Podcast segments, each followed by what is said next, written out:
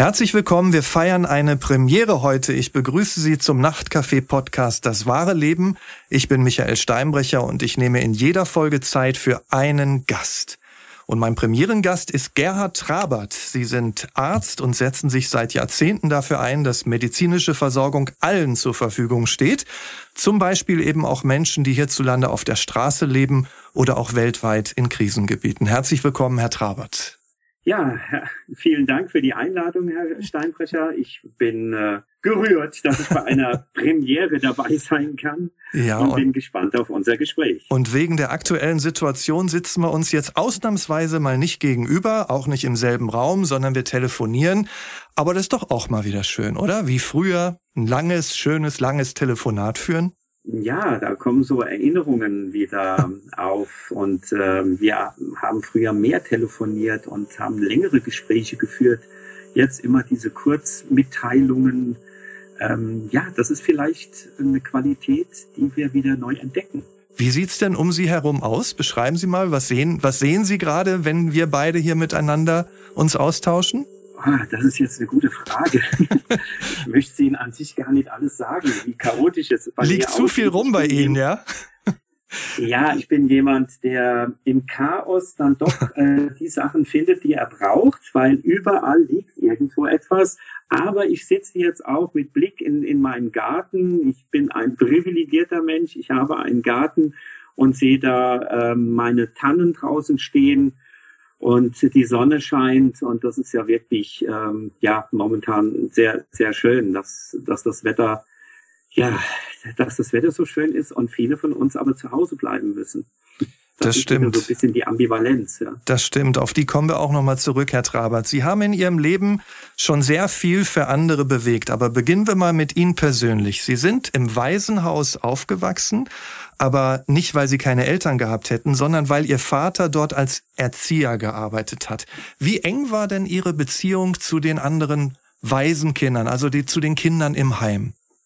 Ja, die war schon sehr eng. Es, es waren meine Spielkameradinnen und meine Spielkameraden. Wir haben zusammen Cowboy und Indianer damals noch gespielt oder dann Fußball, Tischtennis, äh, Federball. Wir waren zusammen in, in der Schule, in der Hauptschule.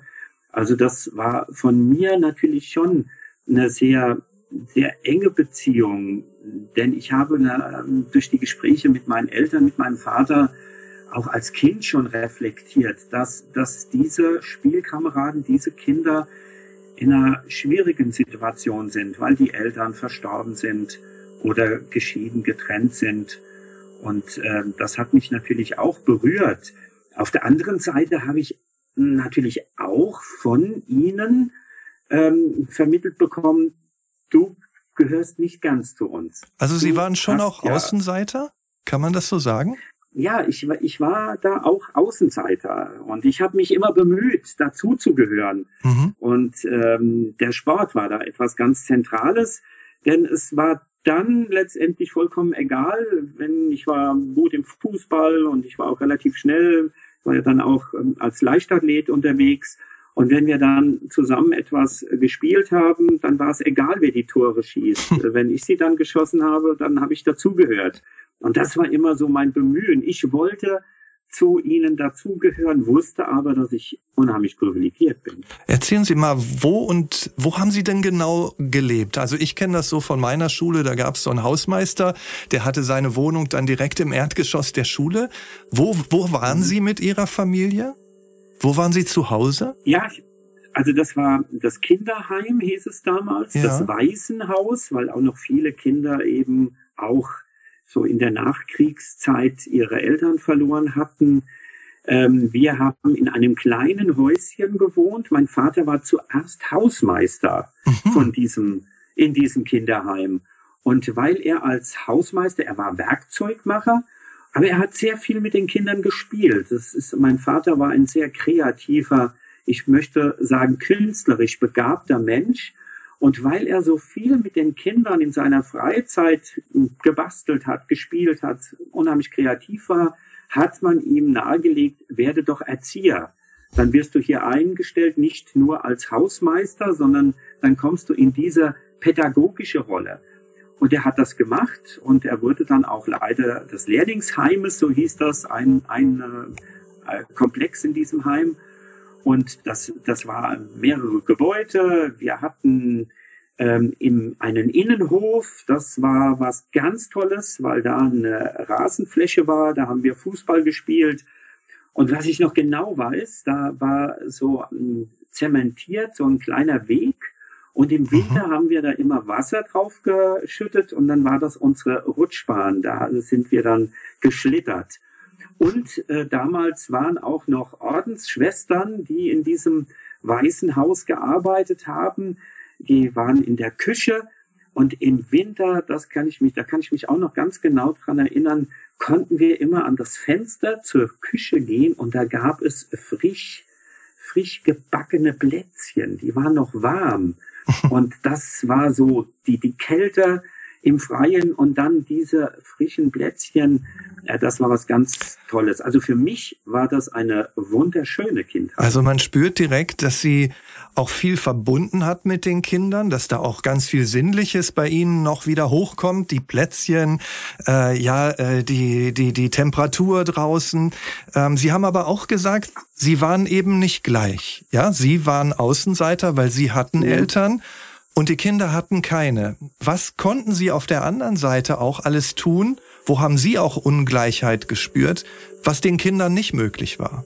Also ich habe natürlich dann persönlich im Vergleich diese Ungleichheit gespürt. Ich habe ja gewusst, ähm, ich bekomme, wenn ich Geburtstag habe, Geschenke, äh, die liegen dann über 50 äh, D-Mark damals bis zu 100 D-Mark und ich wusste, dass die Heimkinder Geschenke bis maximal 10 D-Mark bekamen. Ich konnte in Urlaub fahren mit meinen Eltern, auch an Weihnachten.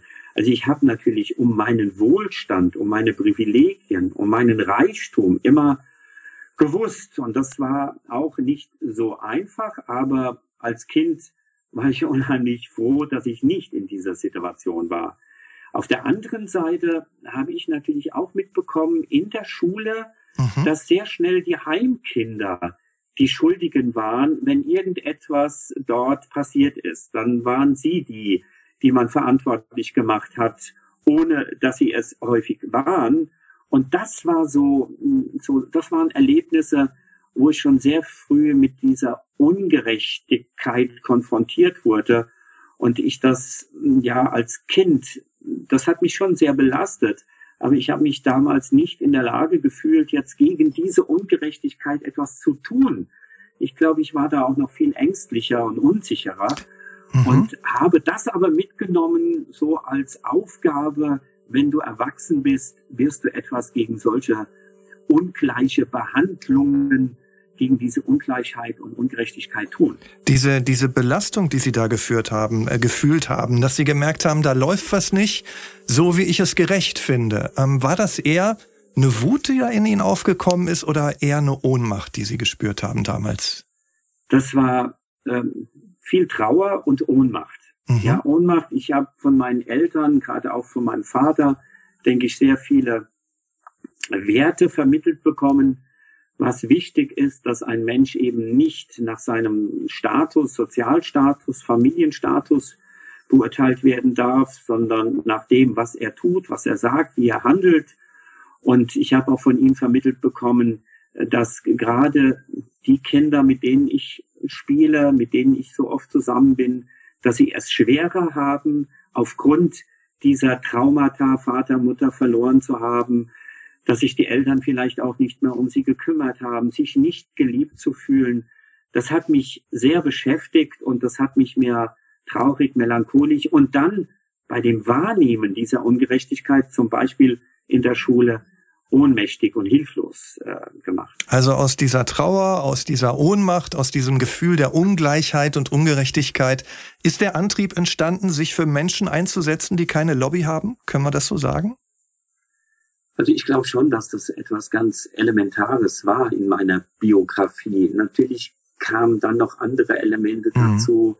Mein, mein Studium, ich habe ja auch den zweiten Bildungsweg, wie man so schön gesagt hat, in der Vergangenheit beschritten. Ich war zuerst mal auf einer Hauptschule, habe den Hauptschulabschluss gemacht, dann die mittlere Reife, dann die Fachoberschule, das Fachabitur, dann ein Fachhochschulstudium und dann erst äh, bin ich zur Universität äh, gegangen. Also ich habe auch da gesehen, wie schwierig dieser Weg ist und auch da schon festgestellt, dass sehr viele Menschen sehr viele ähm, Jugendliche, Studenten, Kommilitonen, wie schwer sie es haben aufgrund ihrer ökonomischen Situation. Und das, das war für mich auch etwas ganz, ganz Wichtiges, mein Fach ähm, Hochschulstudium der sozialen Arbeit. Das war die Zeit von 75 bis 79, die Zeit der Roten Armee-Fraktion des Herbstes in Deutschland, wo wir sehr viel über die Verarbeitung ähm, des Nationalsozialismus, über das Thema, dass sehr viele Akteure im Nationalsozialismus immer noch in führenden Positionen waren, diskutiert haben, wo wir über die Forderungen der Roten Armee-Fraktion natürlich diskutiert haben. Der Weg war ein vollkommen falscher. Mit Gewalt kann ich meines Erachtens nichts verändern in, in einer Gesellschaft. Aber die Inhalte, das, was sie kritisiert haben, da war vieles meines Erachtens absolut richtig und das hat mich auch sehr, sehr geprägt auf diesem Weg. Ähm, ich akzeptiere bestimmte Regeln, Gesetze, die ich für ungerecht halte, nicht, sondern man muss dann auch was dagegen tun. Man muss handeln, nicht nur reden. Sie haben ja nicht nur Sozialarbeit studiert, sondern dann auch noch ein Medizinstudium abgeschlossen. Das Thema Ihrer Doktorarbeit war Gesundheitssituation und medizinische Versorgung von wohnungslosen Menschen. Und genau die, nämlich die medizinische Versorgung von wohnungslosen Menschen, ist ja dann auch zu einem großen Thema in ihrem Leben geworden. Vielleicht sogar, kann man sagen, zu ihrem Lebensinhalt. Vor über 20 Jahren haben sie den Verein Armut und Gesundheit gegründet und haben gegen einige behördliche Widerstände auch durchgesetzt, dass sie in Mainz mit einem mobilen Praxis, also mit einem Bus zu den Menschen fahren können, die auf der Straße leben. Warum gab es da überhaupt diese Widerstände? Warum musste das denn so ein Kampf sein? Das ist eine sehr gute Frage. Übrigens, ich komme gerade vom Arztmobil. Gerade in dieser Zeit jetzt ist unsere Arbeit, ist dieses Dasein für Menschen am Rande unserer Gesellschaft so wichtig.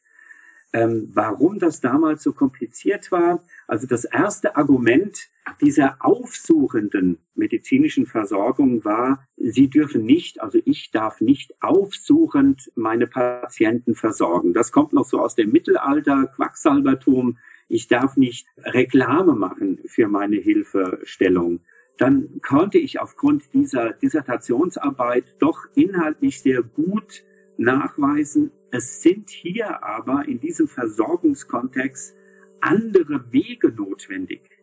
Die Patienten kommen nicht in die Praxen zu den Ärzten und Ärztinnen aus verschiedenen Gründen. Sie werden abgewiesen, sie haben nicht die, die administrativen Unterlagen, um dort behandelt zu werden. Sie haben auch Ängste, sich in ein Sprechzimmer zu, zu begeben. Welche Ängste zu, haben Sie? Ja, wie, wie werde ich dort behandelt? Ähm, habe ich saubere Kleidung an? Mhm. Rieche ich vielleicht etwas? Kann ich eine Stunde in einem Wartezimmer sitzen, mhm. weil ich vielleicht doch äh, einen Schluck Alkohol äh, benötige? Obwohl ich gleich sagen möchte, äh, das ist auch ein Vorurteil, dass äh, alle wohnungslosen Menschen alkoholkrank werden. Ein Drittel ist alkoholkrank, ein Drittel gefährdet und ein Drittel hat keine Probleme damit.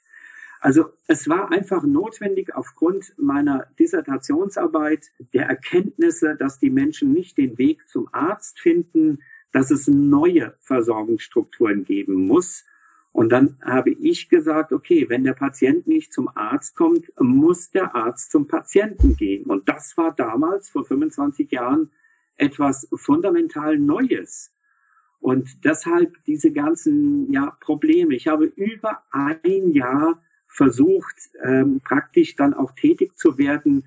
Ich musste alle Stellen von der Kassenärztlichen Vereinigung über die Stadt, das Land, alle involvieren, aber dann hatten, glaube ich, alle so ein bisschen den Eindruck, sie sind Teil dieses neuen Konzeptes und konnten sich ein Stück weg damit identifizieren. Und dann bekam ich die Genehmigung, so arbeiten zu können. Also Sie haben sie mitgenommen, wie man immer so schön sagt. Ne?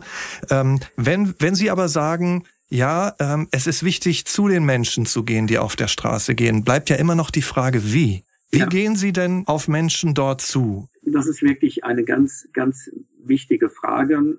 Sie stellen immer wichtige Fragen, aber, aber diese Frage ist für mich was ganz Zentrales. Die habe ich mir auch am Anfang gestellt. Wichtig war für mich erst einmal, äh, mich den Menschen auch selbst näher zu bringen. Ich habe über drei Monate in einer Teestube hospitiert, habe den Betroffenen immer wieder mich vorgestellt, meine Idee vorgestellt und dann kannten viele mich auch schon. Es war von Anfang an klar, und das hat sich in all diesen Jahren bestätigt, es ist so wichtig, und ich glaube, das mhm. ist ja für uns alle wichtig, auf Augenhöhe zu kommunizieren. Keine Hierarchien. Ähm, das, gerade wir Mediziner, wir praktizieren ja häufig eine Kommunikationsstruktur, die sehr vertikal ausgerichtet ist. So ganz banal, wir stehen am Krankenbett, am Fußende und kommunizieren von oben nach unten. Da vermittle ich auch meinen Studentinnen und Studenten nicht diese, dieser Unterschied, sondern äh, einen Stuhl nehmen, nicht auf das Bett des Patienten sich zu setzen, ein Stuhl auf Augenhöhe zu kommunizieren. Wenn ich einen wohnungslosen Menschen am Straßenrand ähm, sehe und mit ihm in ein Gespräch einsteige, da versuche ich auch in die Hocke zu gehen. Also immer mhm. auf Augenhöhe.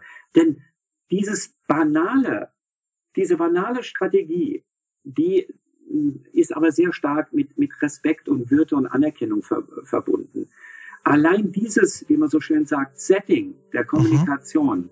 ermöglicht mehr gegenseitige Wertschätzung, diese wahrzunehmen.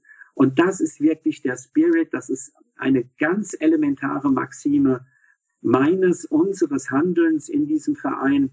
Und ich zitiere ja da unheimlich gern Jesper Juhl, ein dänischer Familientherapeut, der über eine gelungene Beziehung, und er hat das auf Eltern-Kinder bezogen, ich habe mir erlaubt, das auf alle Beziehungsebenen äh, zu transferieren.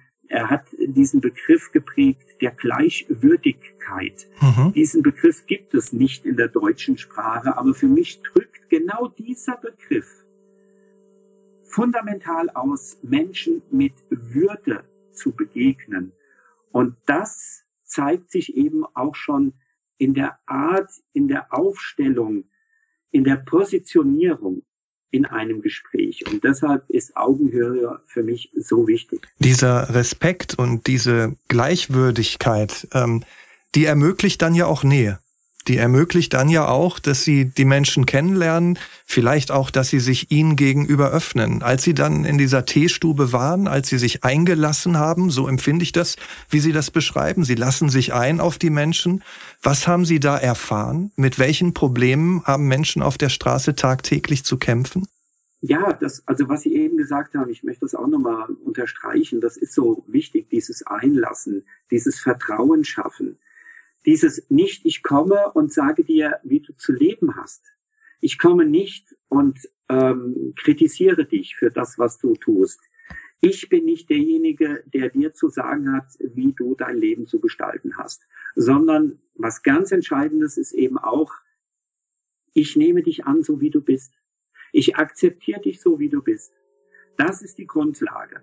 Wir werden sehen, wenn wir einen gemeinsamen Weg gehen, wo der hinführt, und dann kommt vielleicht auch mal der Punkt, wo ich sage, ich würde jetzt mal empfehlen, das und das zu machen, aber letztendlich entscheiden Sie. Also das ist etwas ganz Elementares.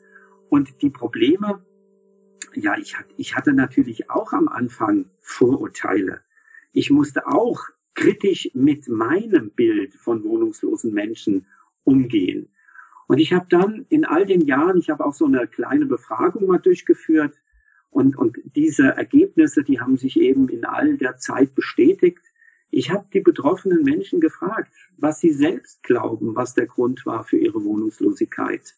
Und da gab es zwei zentrale Gründe. Der eine Grund war die Arbeitslosigkeit, der Verlust der Arbeit. Mhm. Und gerade wir Männer, wir definieren uns sehr stark über Arbeit, über Einkommen.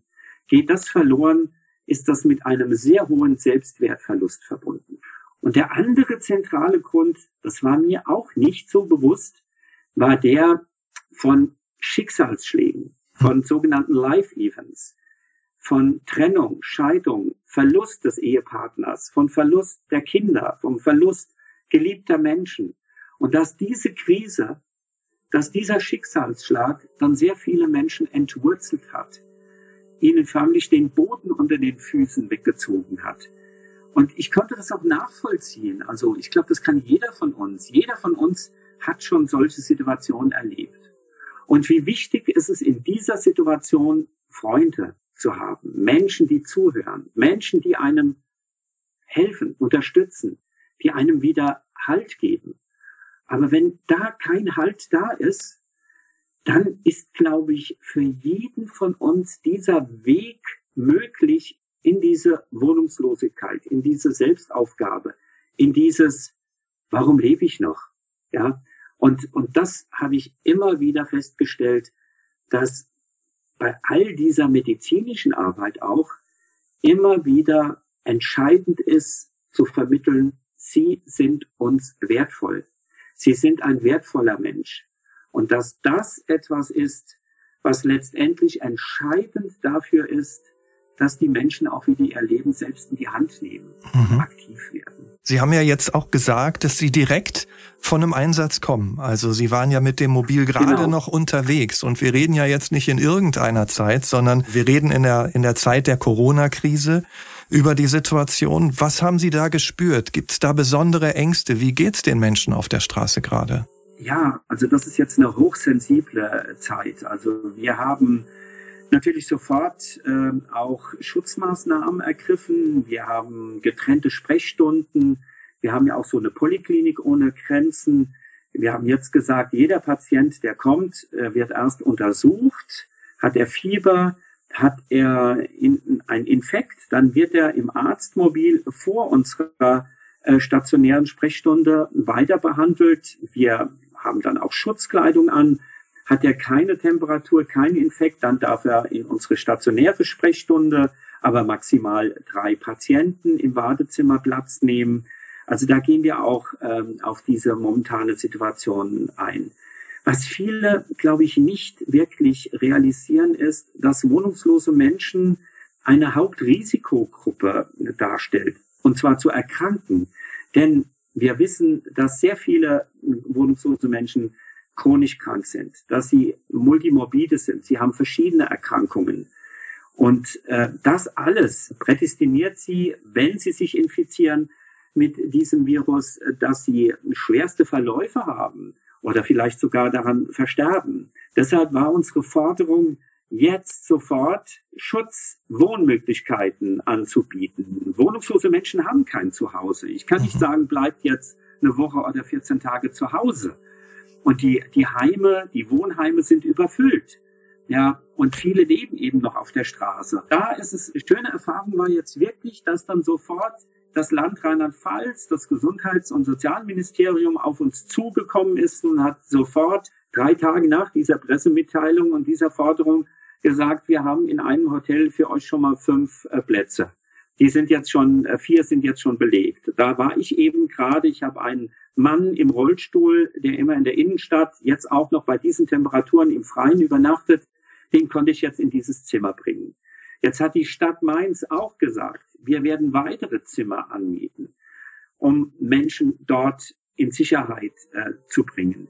Also das ist etwas, was ich sehr positiv empfinde, dass Behörden auf einmal so schnell reagieren und dass wir jetzt adäquatere in der momentanen Situation Unterbringungsmöglichkeiten für wohnungslose Menschen finden. Es wäre natürlich schön, wenn das anhalten würde, wenn das nicht nur jetzt der Fall ist, sondern wenn man auch perspektivisch erkennt, wie wichtig es ist, menschenwürdigen Wohnraum zur Verfügung zu stellen und es nicht zu akzeptieren, dass die Menschen in Tiefgaragen, äh, in Parkanlagen, in Containern äh, schlafen müssen.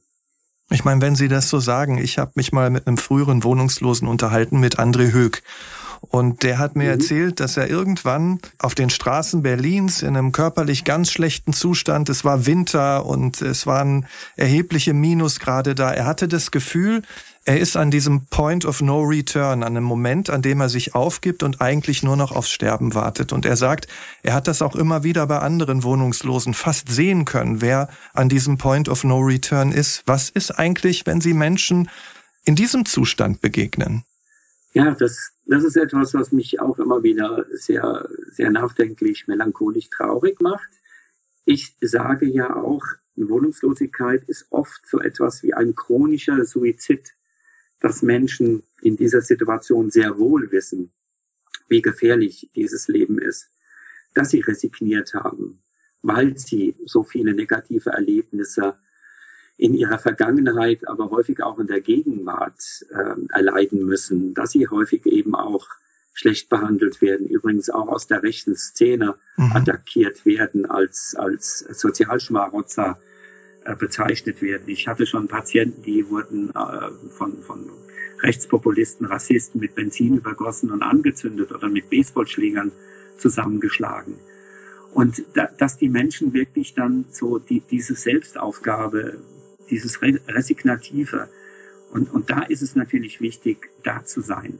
Taucht denn da in Ihnen manchmal auch diese Mischung, diese alte Mischung aus aus Ohnmacht und, und Trauer, so haben Sie das ja in Ihrer Kindheit genannt, vom Gefühl her wieder auf? Natürlich, natürlich, weil ich kann dann auch nur vermitteln, dass ich Angst, dass ich Sorge habe um den Betroffenen und dass ich jetzt dieses oder jenes anbiete. Es kommt vor, dass ich sage, ich muss sie jetzt ins Krankenhaus einweisen. Äh, das ist zu gefährlich. Und dass dann Patienten auch zu mir sagen, nein, Doc, ich will nicht. Und sie das sagen bei, also da, sie wissen genau, was sie da sagen. Das ist jetzt keine Entscheidung, wo ich sagen würde, wegen Selbstgefährdung muss ich jetzt Zwangsmaßnahmen unternehmen, um denjenigen stationär zu behandeln, sondern das ist eine ganz bewusst gewählte Entscheidung. Und das macht mich natürlich traurig und auch ohnmächtig, mhm. weil ich dann auch diese Entscheidung zu akzeptieren habe, weil derjenige eben über sein Leben wirklich auch selbstständig entscheiden darf. Und das fällt dann mir auch sehr schwer. Und ja, da bin ich auch in einem inneren Dialog. Müsstest du nicht mehr tun? Was müsstest du noch tun? Wie könnte ich denjenigen überzeugen? Aber dann äh, muss ich eben auch mal meine Grenzen akzeptieren. Ich bin nicht omnipotent, wir sind es nicht. Und dann muss man so einen Weg auch akzeptieren, der dann natürlich unheimlich äh, schwer ist zu akzeptieren. Herr Trabert, lassen Sie uns den Blick ähm, ganz bewusst nochmal weiten, so schwer das ja vielen im Moment auch fällt, gerade in diesen Zeiten, in denen wir alle auf unsere Familien schauen, in denen Grenzen geschlossen werden und wir uns abkapseln. Sie widmen sich ja nicht ausschließlich dem Problem vor ihrer Haustür, auch ganz bewusst nicht, sondern sind auch in den Krisengebieten der Welt unterwegs.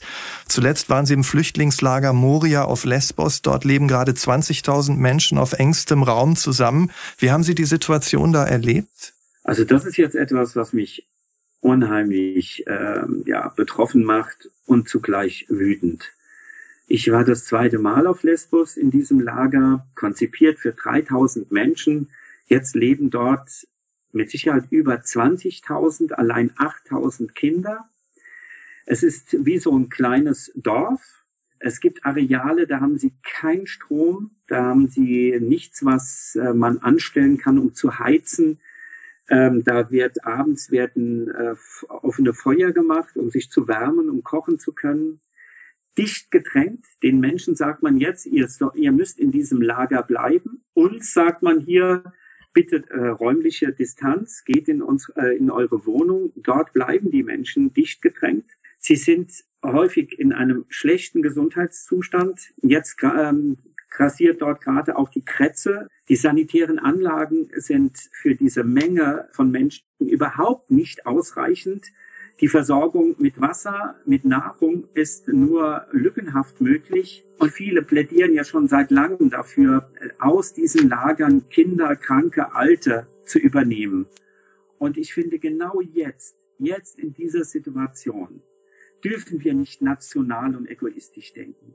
Genau jetzt müssen wir eben Solidarität auch leben. Und das bedeutet, Menschen aus diesem Lager herauszuholen, zu uns zu holen. Wir können das. Wir haben die Infrastruktur. Wir haben die Logistik. Wir können die Menschen ja hier in Quarantäne stellen. Das ist kein Problem. Aber sie dort zu lassen, das bedeutet, und ich bin wirklich davon leider überzeugt, dieses Virus wird kommen. Es wird unheimlich viele Menschen infizieren in diesem Lager und es werden unheimlich viele Menschen sterben. Die beste Hilfe wäre jetzt, Menschen aus diesem Lager herauszuholen und in Europa zu verteilen. Und wenn das europäisch nicht möglich ist, muss Deutschland den ersten Schritt gehen. Wir sind das reichste Land in Europa. Wir sind wirtschaftlich stark. Wir können das leisten. Und das macht mich so fassungslos, dass, dass da nicht gehandelt wird, dass man das so, so akzeptiert. Da, da fällt mir, vielleicht ist das extrem, ich weiß es nicht, aber als diese Anschläge waren in Hanau, wo Menschen mit, mit einem Migrationshintergrund ermordet wurden und die Politik sich geäußert hat, wir haben verstanden, wir müssen etwas gegen Rassismus, gegen Rechtspopulismus tun. Ist es nicht auch eine Form von Rassismus, diese Menschen in diesen Lagern einfach im Stich zu lassen? Und das sind natürlich auch die Lager in Jordanien, im Libanon, in Syrien. Ich war letztes Jahr noch in, in, in Ein Isa, ein großes Flüchtlingslager in Syrien. Darüber wird jetzt überhaupt nicht nachgedacht. Und das wird katastrophal werden. Es werden unheimlich viele Menschen sterben, wenn wir hier nicht helfen. Also wir müssen hingucken und, und gilt auch hier, dass eine Gesellschaft, auch eine europäische Gesellschaft, so integer ist, wie es ihr gelingt, auch den Schwächsten beiseite zu stehen? Absolut, absolut, ja. Jetzt ist die Nagelprobe, wenn man so sagen darf, wie wichtig uns Menschenrechte, Humanität ist. Jetzt müssen wir uns beweisen, dass Nationalismus eben nicht das Zentrale und nicht die Lösung ist, sondern dass wir uns gerade jetzt gegenseitig helfen, wo es prekär ist für uns alle. Und jetzt heißt eher eine Frage von Stunden als von Tagen, wenn ich die Dringlichkeit richtig verstehe, so wie Sie es beschreiben. Absolut, ja. Also es ist an sich fast schon zu spät, ja, aber man muss wirklich jetzt sofort handeln. Und wir können doch, wir, wir haben die sicheren Häfen in, in Deutschland. Wir haben so viele Kommunen, die gesagt haben, wir sind bereit, Menschen aufzunehmen. Und es liegt an unserem Bundesinnenminister. Und da muss ich auch ihn kritisieren und das tue ich auch. Ähm, er hat mal gesagt, die Migration sei die Mutter aller politischen Probleme.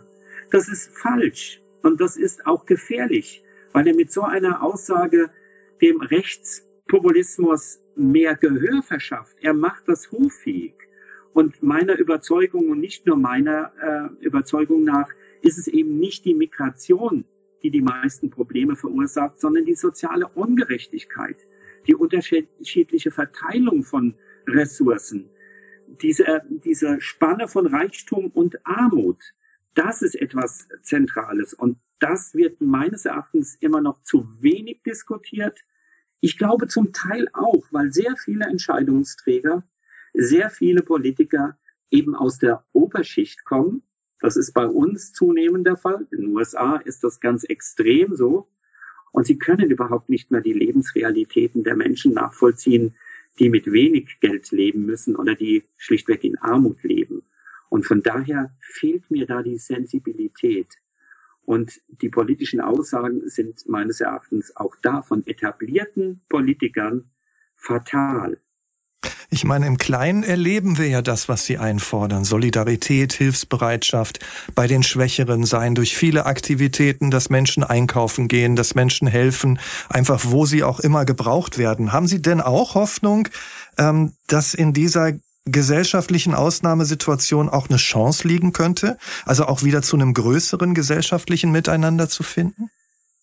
Ja, ja, diese Hoffnung habe ich wirklich. Also ich stelle schon seit längerem fest, dass sehr viele Bürger, ganz normale Bürger, scheinbar eine höhere Sensibilität, ein reflektierteres Bewusstsein für die Lebenssituation ausgegrenzter, benachteiligter Menschen haben als Entscheidungsträger.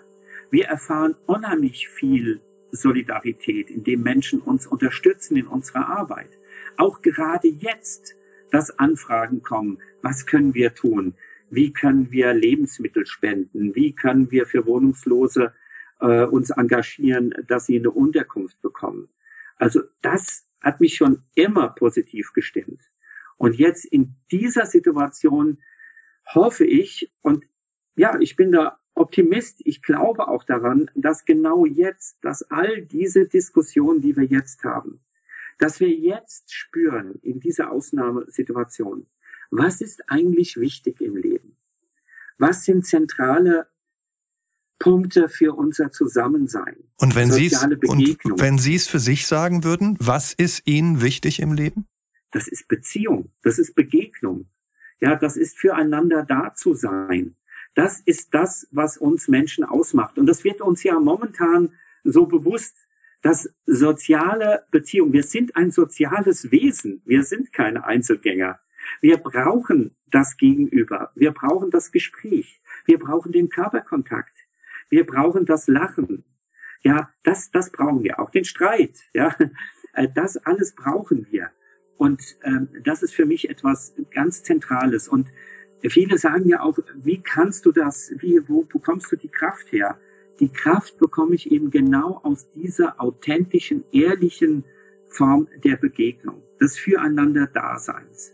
Wenn eine, eine Geschichte wieder, um das transparenter zu machen. Ich war in Idomeni, in dem Flüchtlingslager an der mazedonischen Grenze. 10.000 Menschen dort. Und dann kommt ein äh, syrischer Vater mit seinem Sohn in meine Sprechstunde dort. Er erklärt mir über einen Dolmetscher, dass sein Sohn nicht mehr schlafen kann und zeigt mir dann auch, dass sein Sohn ähm, eine Narbe hat von einem, ja, von einer Schussverletzung. Dann zeigt der Vater mir seine Narbe von einer Granatsplitterverletzung. Und ich sage über den Dolmetscher, es tut mir so leid, ähm, ich kann das so gut nachvollziehen, ich habe selbst vier Kinder, was in ihm vorgeht als Vater in der Sorge um dein, seinen Sohn. Und ich kam mir so hilflos vor. Und dann nimmt er mich in den Arm, der Vater, und sagt, ich danke dir, dass du mir zugehört hast. Und das sind, das sind Erlebnisse. Das, das kann man nicht mit Geld kaufen. Oder wir, wir stehen mit dem Arztmobil in einer Unterkunft für geflüchtete Menschen es ist heiß, wir haben schon viele behandelt, dann klopft jemand an die Tür. Wir machen etwas genervt auf, weil wir immer noch in der Behandlungssituation sind. Und dann steht da eine afghanische Familie mit Tee und Gebäck und sagt, Doktor, du brauchst eine Pause. Und das ist so etwas, was, was mir unheimlich viel gibt. Es ist nicht die Dankbarkeit, sondern es ist diese Form der Begegnung, des Füreinander-Daseins, der gegenseitigen Sensibilität. Und genau das erkennen vielleicht sehr viele Menschen jetzt wieder, wie wichtig das für uns ist. Und vielleicht ändert das auch zukünftig das Bewusstsein, dass wir uns nicht über Materielles definieren, sondern dass wir mehr die sozialen Begegnungen wieder suchen. Vielen Dank, Herr Trabert. Das war sie, unsere Premiere. Danke an alle fürs Zuhören. Und wenn Sie weiter Lust auf Gespräche haben, dann abonnieren Sie den Nachtcafé-Podcast Das wahre Leben einfach. Ich bin Michael Steinbrecher. Wir hören uns. Tschüss.